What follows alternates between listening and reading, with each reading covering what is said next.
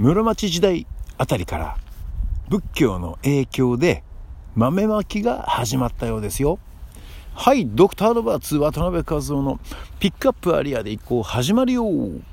豆まきですね、明日、明日ね、豆まきですね。あの、家中にあるね、このまがまがしきもの、ね、すべてをね、そういうのをね、鬼と見て、こう、豆、えー、悪魔の間に滅するとか言ってね、豆で追い出すのがね、豆まきらしいですよ。ね、そしてね、えー、鬼をね、追い出すパワーを持った豆を食べることで、この季節の変わり目にね、この入り込みやすい間を退治する、そういう意味をね、持ったようです。まあ、ところがね、ある時代からとある名字を持つ言えばさ、この豆まきが必要じゃないと言われるようになったんですね。えー、その名前は渡辺さんです。渡辺、渡辺、いい名前ですね。輝いてますね。あのね、鬼退治などのね、話はね、昔話でね、語られてますけども、この、源の頼光という武将がね、いて、この江戸江戸時代のこの錦絵なんかにもね、こう描かれるほどで、この頼光四天王というね、家臣とね、一緒に描かれるほどのこの人気者だったようですね。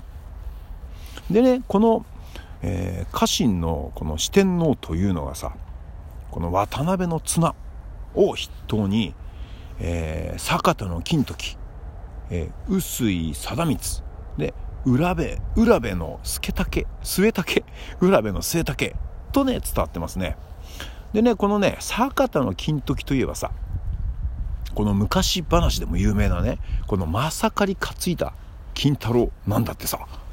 だからさこの渡辺の綱このここのリーダーじゃん四天王のね。だからえー、なんつうの？このあれだね金太郎をこう束ねてたんだね。すごいね。このまさかこの金太郎と関わりがあるとは知りませんでした。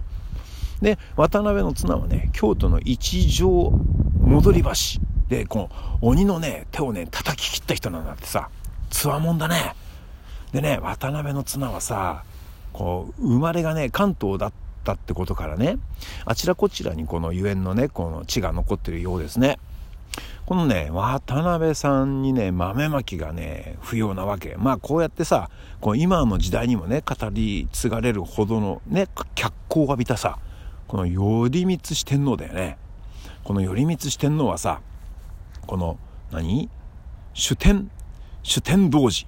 まあ酒飲みって書いて主天って読むんだ、これ。えっ、ー、とね、主天童子をね、こう、まあそ、まあ、それはね、鬼のね、筆頭だったんだね。で、そのね、鬼の筆頭をね、倒したとしてね、各地にね、名を残してるんですよ。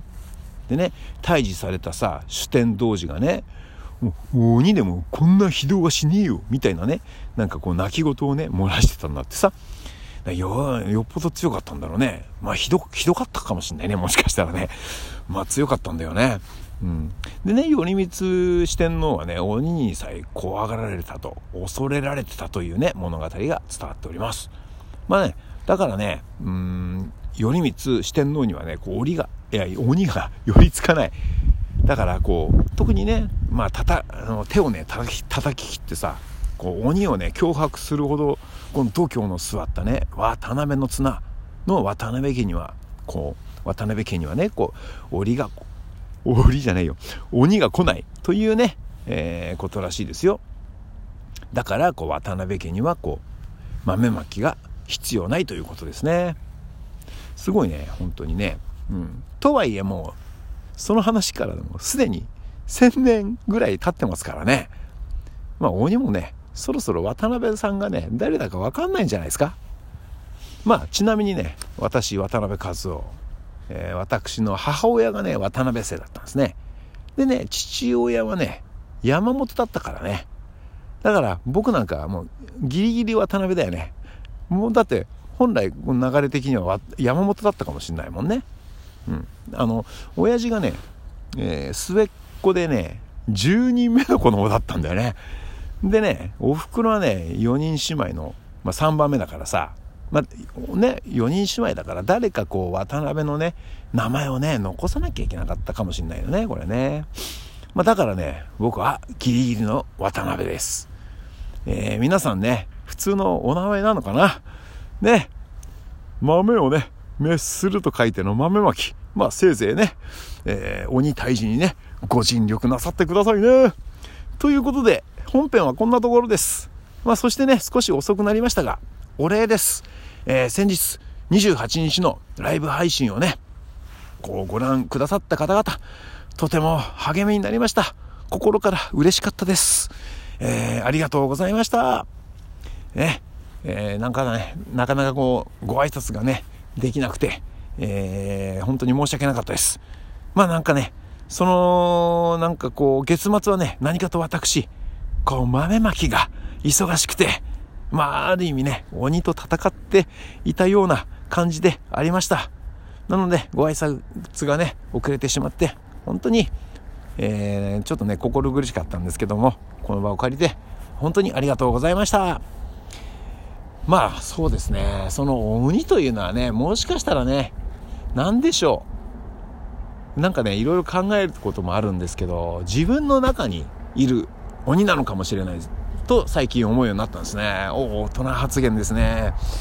まあね、だから本当にこの何かあった時には、このね、えー、鬼というものをこうイメージして、イメージというかな、このグッとくるこのエネルギーあるじゃないこの鬼のエネルギーというのかなまあこれをねうまく使えばさこう最高のロックンロールになって、えー、生まれ変わるエネルギーが新しく生まれ変わるんじゃないかと思ってねこう毎日こうえー、ロックンロールに変えていけたらと思っております。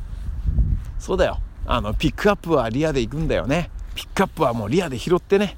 こういう全てのことをこうパワーアップしてロックンロールにしていけたらいいなと思っております。よし。もう気持ちを切り替えて切り替えて切り替えてまた元に戻っちゃったりしてね。まあということで本編はこんなところです。はい。ではイートインコーナー行ってみましょうか。まあね、ここまで話したらもう豆しかないですね。豆ですよ。えー、豆まきの豆ってあれ、あの、硬いやつね。あれさ、あのー、あもう食べてると、後からじわーっとね、こう、旨味がいい感じで出てきてね、いいんですよね。あれ、年の数だけ食べるんでしたっけ？ね。よし。今夜、明日か。明日は28個にしとこうか。あの、ずうずしくね。えー、でもね、電力の豆もいいよな。あれ、あの、ピーナッツだけど。あれうまいんだよな。電力の豆にしちゃおうかな。ね、ではでは、えー、今回こんなところでございます。えー、季節の変わり目なので、えー、体調にはね、お気をつけくださいね。はい、ドクターラバツ、渡辺の和夫でした。またね